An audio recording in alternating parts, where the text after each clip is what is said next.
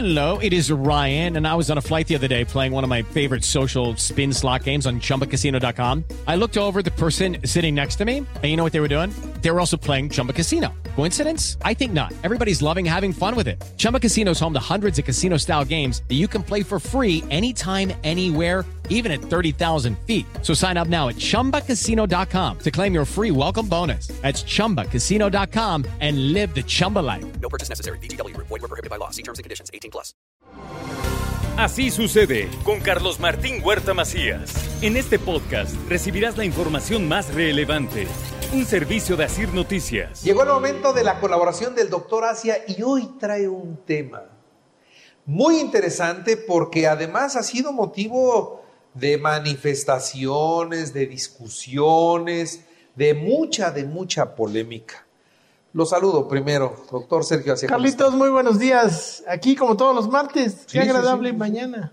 Sí, sí, sí, por supuesto. Y con, con lo que trae va a incendiar El la audiencia. sol brilla. Brilla, brilla, brilla. Pero ahorita va a salir humo. Sí, sí, sí, es un tema interesante, pero debemos abordar to- todos estos temas polémicos por la importancia que tienen. Por la trascendencia por la que trascendencia y, po- y porque la sociedad debe cambiarse. Debemos cambiar los paradigmas que traemos desde varias generaciones atrás. El tema de hoy se llama ¿qué son y cuáles son las consecuencias de las llamadas terapias de reconversión sexual?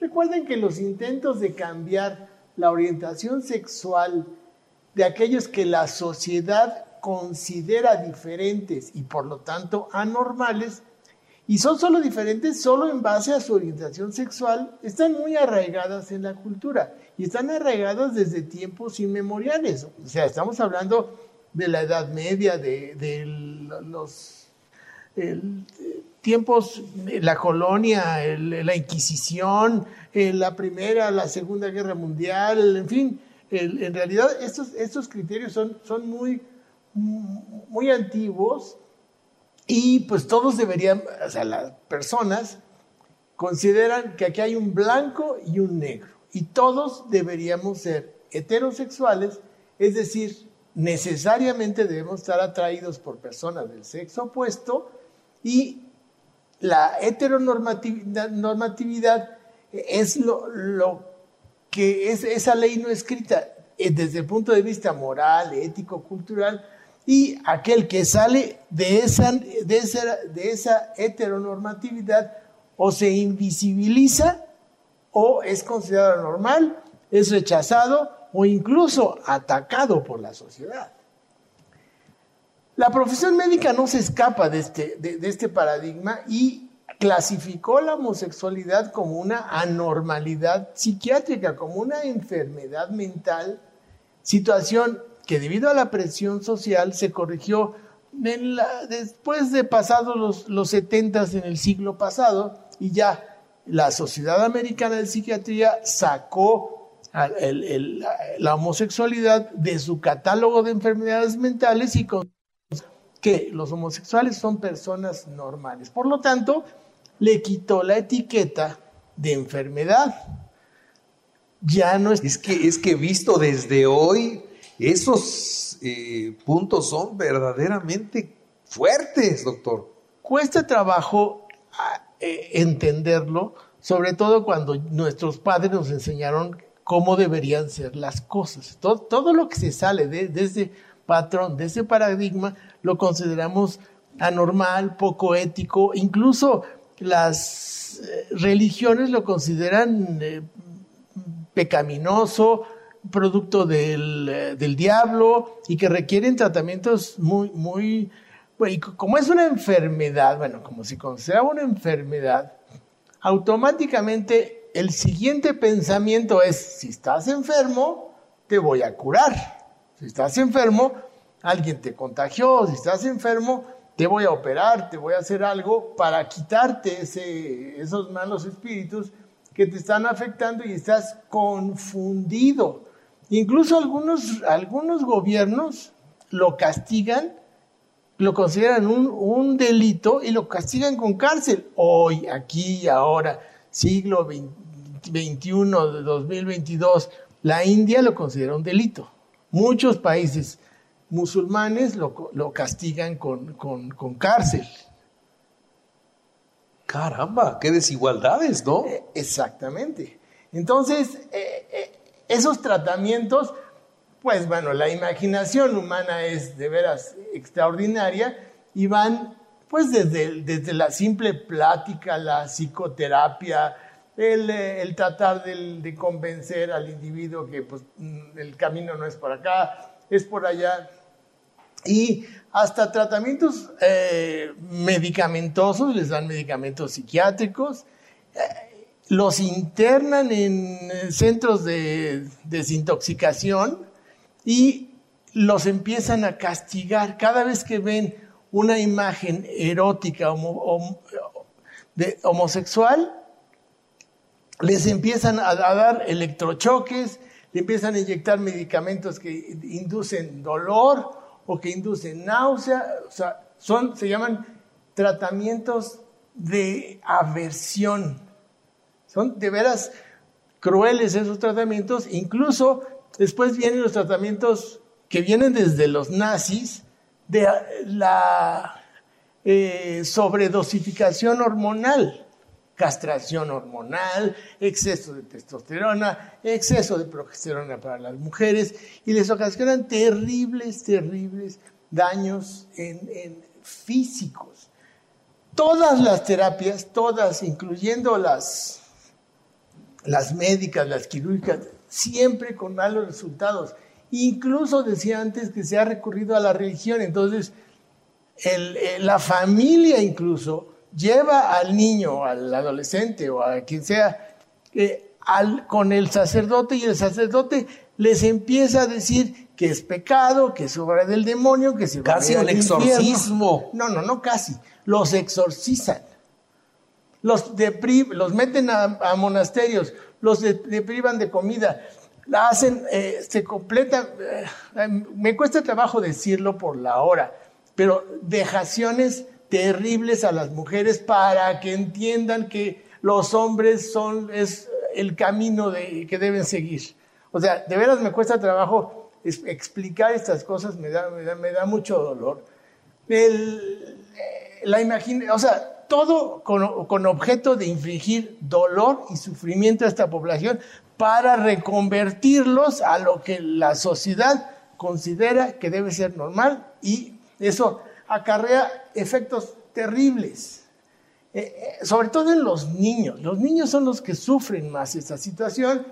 Eh, esta población que ha recibido terapia tiene ocho veces más intento de suicidio, seis veces más requieren tratamiento de depresión, tres veces más eh, propensión a utilizar drogas ilícitas, tres veces más el riesgo de enfermedades de transmisión sexual, el rechazo laboral, el estrés, el abandono escolar, la prostitución, el aislamiento eh, cognitivo, el aislamiento emocional, sentimientos de culpa, sentimientos de minusvalía, crisis familiares, crisis económicas, inseguridad, bullying escolar, en fin, la lista es enorme. Y todo ocasionado por un falso concepto de enfermedad. En conclusión, no hay evidencia científica válida que señale que la orientación sexual se puede cambiar. Los mal llamados tratami- tratamientos no deben ser llamados tratamientos porque no están curando nada. Pueden crear escenarios en que el prejuicio y la discriminación crezcan y sean potencialmente dañinos. El ofrecer curar algo que no es una enfermedad es antiético y criminal. No se debe caer en estas prácticas que son más de índole comercial y deben ser calificadas como fraudulentas. Recuerden, cada vez que alguien se atreva a ofrecer curar la homosexualidad, deben tener por cierto que, en primer lugar, miente. Segundo, estafa. Y además, tortura. En, fin, esa persona es un criminal. Lo que debemos pugnar como sociedad es curarnos de la enfermedad de rechazo. ¿Quién está enfermo? ¿Quién está más enfermo? El que rechaza. La sociedad. Claro. Entonces, la que necesita esos tratamientos es la sociedad, no, no, no los individuos que tienen otras Preferencias. eh, preferencias sexuales que son completamente libres. Debemos promover una cultura de aceptación, de información Y las familias, sobre todo en las familias, que tengan una persona con una orientación sexual diferente, que deben incluirlos desde, desde la escuela, deben ser incluyentes en las instituciones. Los profesionales no debemos rechazarlos en nuestras consultas y no debemos empezar a tratarlos como si estuvieran enfermos. Tenemos mucho que aprender, mucho que modificar como sociedad y espero que estemos en el camino correcto. Evitemos prejuicios, centrémonos en las personas y aceptémonos como somos. Les recomiendo una lectura que se llama Nada que curar, editado por la UNAM y el Consejo Nacional para la Prevención de la Discriminación. Es, de veras está muy completo y es muy, está muy bien documentado. ¿Cómo se llama? Nada que curar. Nada que curar. Así está en el internet. Muy bien. Bueno, fuertes, muy fuertes los conceptos que manejó el doctor Asia. De veras son como de la época cuaternaria. Sí, ¿no? sí, sí, sí. Como Sí. de la época cuaternaria. Animales. Pero, pero, pero, aún así, todavía hoy hay personas Sí. que recurren a esas, que lo niegan, a esas lo niegan, Entonces- cierran los ojos y hace- a- a- hacen, cometen, cometen injusticias. con Ahora, yo siempre digo, la vida se ve desde la trinchera donde uno está, ¿no? Y no es lo mismo como yo la veo que como usted la ve. Sí. Y para estos casos no es lo mismo una persona que no tiene que enfrentar esta situación al que la tiene que enfrentar o al familiar que la tiene que enfrentar. Entonces yo pregunto, así, puesto sobre la mesa, lo que nos acaba de decir el doctor Asia. Pregunta, sí o no, ya saben que aquí tiene que ser la respuesta fácil. Usted que me está oyendo y que me está viendo en estos momentos, si tuviera un caso así en la casa, ¿recurriría a una terapia de conversión? ¿Sí o no? Yo quiero saber. Si yo quiero saber el nivel de audiencia que tenemos para este tema en particular. Porque nos podemos llevar una sorpresa y yo mejor no especulo, mejor pregunto.